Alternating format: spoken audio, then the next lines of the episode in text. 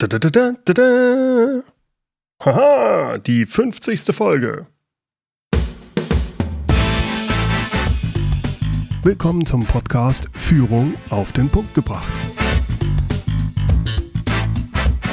Inspiration, Tipps und Impulse für Führungskräfte, Manager und Unternehmer.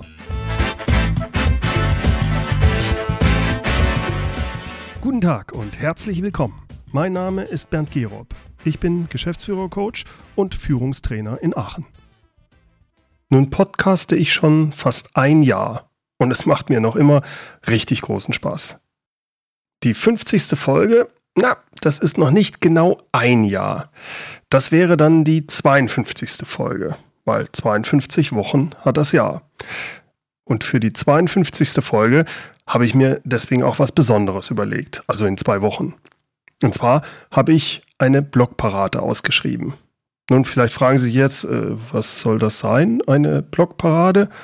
Nun, eine Blogparade ist eine Aktion, bei der ein Blogger, in diesem Fall ich, ein Thema vorstellt und andere Blogger dazu auffordert, innerhalb eines definierten Zeitraums über das Thema zu schreiben. Das Thema, zu dem ich aufgerufen habe, lautet, was sind die drei wichtigsten Führungsprinzipien? Nun, wenn Sie meinen Podcast schon länger hören, dann erinnern Sie sich wahrscheinlich, dass ich vielen meiner Interviewgäste genau diese Frage stelle. Was sind aus Ihrer Sicht die drei wichtigsten Führungsprinzipien? Das Interessante daran ist, dass fast jeder hierzu eine andere Vorstellung hat und damit auch eine andere Antwort gibt.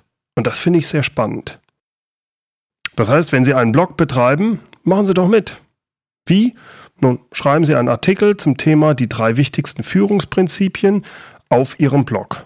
Dann setzen Sie einen Link in Ihrem Artikel auf meinen Blogartikel, der mit der Blogparade.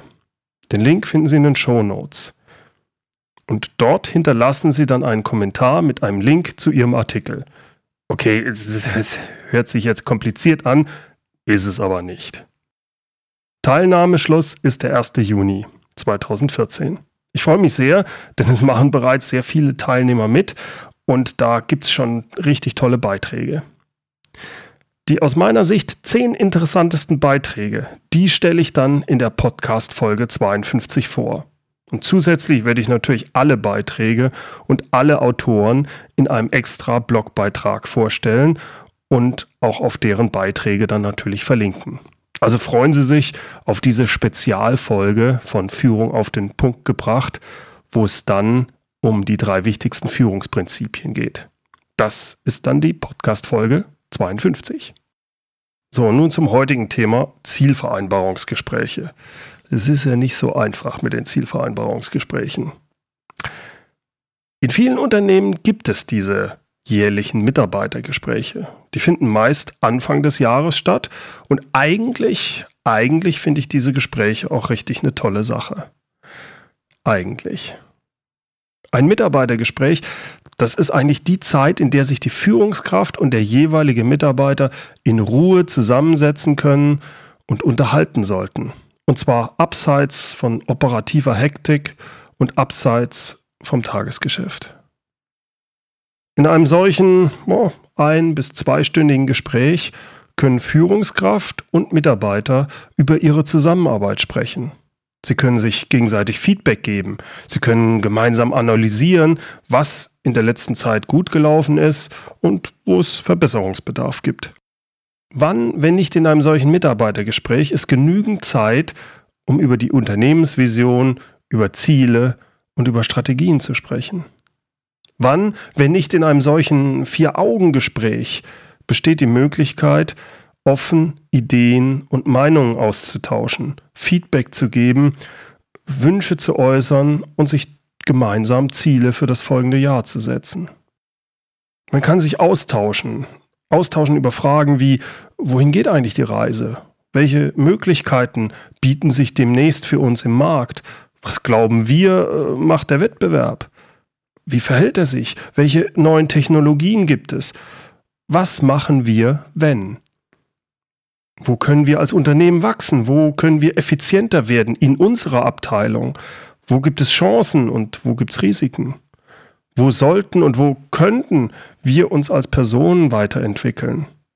Ich persönlich als Führungskraft oder ich persönlich als Mitarbeiter? Welche Hilfe und Support brauchen wir dafür? Brauche ich dafür? Wie können wir uns gegenseitig helfen? Denken in Optionen. Brainstorming über das Tagesgeschäft hinaus, über Strategie, über Zusammenarbeit, über Prozesse, über die eigene Weiterentwicklung zum Wohle und zur Weiterentwicklung des Unternehmens, wie auch zum Wohle und zur Weiterentwicklung der beiden Gesprächsteilnehmer, Führungskraft und Mitarbeiter. Eigentlich eine tolle Sache, so ein Mitarbeitergespräch. Tja, eigentlich. Leider laufen diese jährlich stattfindenden Mitarbeitergespräche in vielen Unternehmen ganz anders ab. In manchen Unternehmen sind diese Gespräche regelrecht verbürokratisiert. Es gibt starre und unflexible Vorgaben, wie das Gespräch abzulaufen hat. Manchmal wird dann so getan, als ob es ein Informationsaustausch wäre oder ob man wirklich an dem Mitarbeiter interessiert wäre. Aber häufig genug verkommt das Gespräch dazu, einfach nur Druck nach unten weiterzugeben und den jeweiligen Mitarbeiter zu kritisieren, damit er nicht glaubt, ein höheres Gehalt beanspruchen zu können. Konstruktives Feedback für den Mitarbeiter? Hm, Fehlanzeige. Aber selbst wenn es nicht so krass läuft, die Gespräche sind häufig Teil des sogenannten Zielvereinbarungsprozesses, ZVP. Aber häufig genug wird da nichts vereinbart. Stattdessen werden unrealistische Ziele vorgegeben. Take it or leave it. Management by Objectives, MBO. MBO, noch so eine Abkürzung. So nennt sich dieses Führungsinstrument. Führen mittels Zielvereinbarung. Klingt gut. Bereits in den 50er Jahren hat der Management-Vordenker Peter F. Drucker davon gesprochen. MBO bedeutet die Führungskraft und der Mitarbeiter vereinbaren im Gespräch Ziele für den Mitarbeiter, die dieser dann im Laufe des Jahres versucht zu erreichen. Als typisches Beispiel nehmen wir mal einen Vertriebsmitarbeiter. Der nimmt sich das Ziel vor, im nächsten Jahr 20 Neukunden zu akquirieren. Äh, wohlgemerkt, die Ziele sollen hierbei vereinbart und nicht einfach von der Führungskraft vorgegeben werden. Die Idee dahinter der Mitarbeiter fühlt sich dann stärker eingebunden. Er hat sich ja schließlich auf das Ziel eingelassen und deswegen arbeitet er motivierter und ist eigenverantwortlich. Und damit der Mitarbeiter auch richtig motiviert ist und diesen Zielen auch richtig und wirklich arbeitet, wird ein variables Gehalt vereinbart. Zucker, Brot und Peitsche. Erreicht er das gesteckte Ziel am Ende des Jahres, dann gibt es dafür einen ordentlichen Bonus. Erreicht er es aber nicht, gibt es auch keinen Bonus. Bei manchen Vertriebsmitarbeitern können übrigens diese variablen Gehaltsanteile schon mal die Hälfte der gesamten Vergütung ausmachen. Das Problem dabei, mein Kollege Stefan Heinrich hat es schön auf den Punkt gebracht, der Mitarbeiter wird so zum Gehaltsoptimierer. Warum sollte der Mitarbeiter sich denn in einem Mitarbeitergespräch auf herausfordernde Ziele einlassen? Oder überhaupt darüber nachzudenken? Er schneidet sich damit doch selbst ins Fleisch. Da ist es doch für ihn viel günstiger, die Ziele so niedrig wie möglich zu stecken. Bloß kein Risiko, damit er sich auch sicher sein kann, das Ziel am Ende des Jahres zu erreichen und so sein ihm zustehendes variables Gehalt zu bekommen. In solchen Zielvereinbarungsgesprächen, bei denen das Ziel ans Gehalt gekoppelt ist, geht es dann zu wie auf dem Bazar. Aus Mitarbeitersicht ist das absolut nachvollziehbar. Schließlich will der Mitarbeiter das höchstmögliche Gehalt für sich herausholen. Ihn interessieren nicht die Möglichkeiten und Chancen für das Unternehmen oder für seine Abteilung, denn Möglichkeiten und Chancen bergen schließlich immer ein gewisses Risiko. Warum sollte er seine Gehaltsanteile an diese Risiken koppeln? Häufig dann noch Risiken, die er gar nicht beeinflussen kann. Herr Meier, Sie sind doch da draußen im Vertrieb. Wie sieht's denn in Ihrer Region so aus? Was glauben Sie, wo, wo können wir denn neue Kunden akquirieren? Oh, Chef, das ist ganz schwierig. In meiner Region, da geht gar nichts. Ich kann ja froh sein, wenn ich meine bestehenden Kunden behalte. Ja, Herr Mayer, wie sieht es denn zum Beispiel mit der Branche X aus? In dieser Branche gibt es doch so viele Unternehmen, gerade in Ihrer Region. Äh, können wir da nicht, nicht was machen? Nee, Chef, ganz schlecht. Denen geht's allen ganz schlecht. Da holen wir nix. Nee, nee, nee, nee, da geht nix. Und so geht es weiter. Der Mitarbeiter mauert einfach. Verständlicherweise, weil er sich keine Ziele reinschreiben lassen will. Keine Ziele, von denen er nicht hundertprozentig überzeugt ist, dass er sie auch erreichen kann. Er wäre ja auch schön blöd, wenn er es machen würde, oder? Irgendwann platzt dann dem Chef der Kragen und er gibt einfach die Ziele vor. Na, ein tolles Gespräch. Das ist sicher sehr motivierend. Wer die Erreichung von persönlichen Zielen an variable Gehaltsanteile koppelt, der braucht sich nicht zu wundern, wenn Mitarbeitergespräche irgendwann nur noch zu Gehaltsverhandlungen verkommen. Da ist dann kein Platz mehr für wirklichen Austausch von Ideen, von Neuigkeiten, von Diskussionen über Konzepte, was, was können wir machen, wo können wir hin. Da werden keine Optionen und Chancen ausgelotet. Schade eigentlich. Im Jahr 2011 veröffentlichte Spiegel Online einen Artikel mit der Überschrift Karriereplanung Management by Farce von Helene Entres. In den Show Notes finden Sie den Link dazu. In diesem Artikel wird das Problem der Zielvereinbarungen besprochen. Das eigentlich Bemerkenswerte an dem Artikel finde ich aber vor allem die Vielzahl der negativen Kommentare. Die Kommentatoren sprechen da über ihre Erfahrungen in verschiedenen Unternehmen mit Zielvereinbarungsgesprächen. Hier nur ein paar Ausschnitte aus den Kommentaren, die sich unter dem Artikel befinden. Die meisten Zielvereinbarungen sind planwirtschaftlicher Schwachsinn. Das immer gleiche und nervtötende Ritual der Zielvereinbarung besitzt auch in meinem Beruf den Status einer Alibi-Veranstaltung. Die Zielvereinbarungsgespräche in dem Unternehmen, für das ich arbeite, sind das Dümmste, was ich in meinem Leben je gemacht habe. Man denkt immer nur, wo ist die versteckte Kamera? In vielen Unternehmen werden die Zielvereinbarungsgespräche primär als Machtausübung und als Kontrollinstrument mit Soll-Ist-Analyse eingesetzt. Das Führen mit Zielen verkommt zu einem für meist beide Seiten frustrierenden Formalismus. Okay, um die Praxis der Mitarbeitergespräche ist es also in vielen Unternehmen schlecht bestellt. Wie können wir es nun besser machen? Nun, als erstes sollten wir uns überlegen, wozu dienen Mitarbeitergespräche eigentlich? Ich bin der Meinung, zuallererst geht es mal darum, dass der Mitarbeiter und die Führungskraft ganz einfach ins Gespräch kommen und sich austauschen. Das ist die Basis.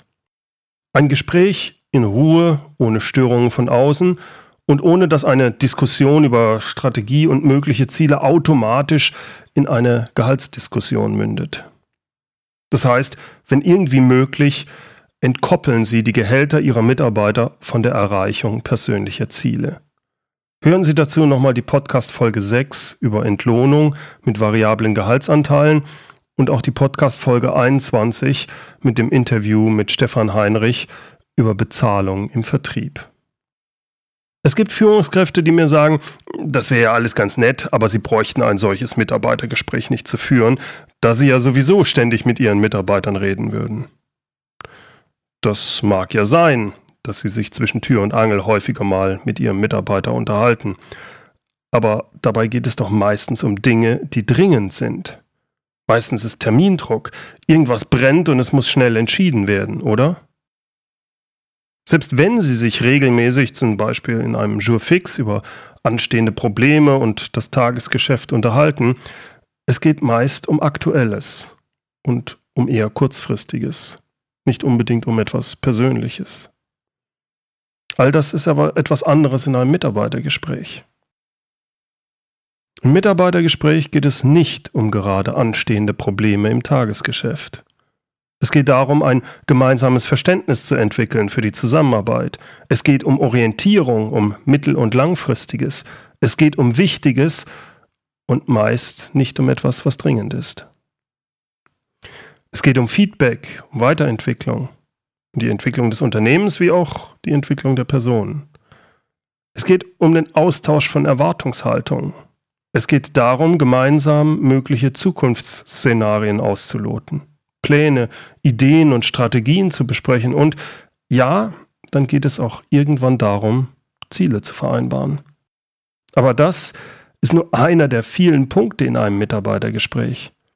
Dieses Ziele vereinbaren funktioniert nur dann gut, wenn Vertrauen da ist.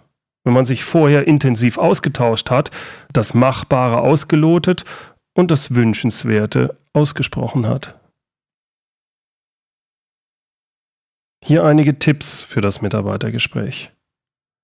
Als Mitarbeiter wie auch als Führungskraft sollten Sie sich genügend Zeit nehmen für das Gespräch und sich darauf vorbereiten.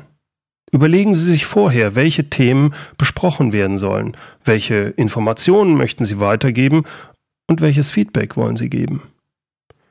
Es ist durchaus sinnvoll, sich einen groben Ablauf des Gesprächs vorher zu überlegen.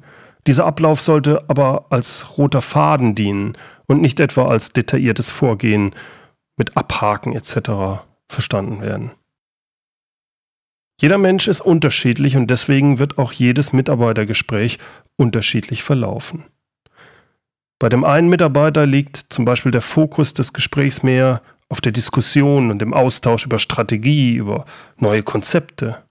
Beim anderen Mitarbeiter geht es mehr um dessen persönliche Weiterentwicklung und die dafür benötigte Unterstützung seitens der Führungskraft.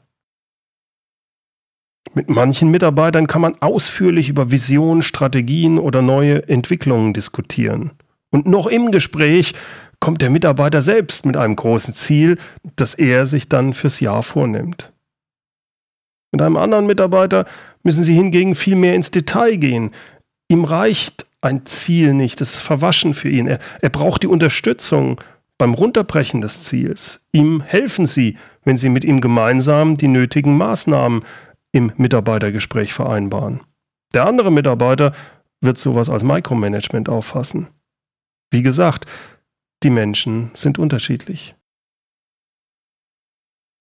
Bitte berücksichtigen Sie immer, ein Plan wie auch ein Ziel liegt in der Zukunft, basiert aber auf Annahmen in der Gegenwart. Das heißt, ein Ziel zu vereinbaren ist okay. Wenn sich aber die Randbedingungen ändern, sollte man auch den Plan ändern und das einmal vereinbarte Ziel zumindest überdenken. Ziele geben eine Orientierung. Sie sollten aber nicht in Stein gemeißelt sein.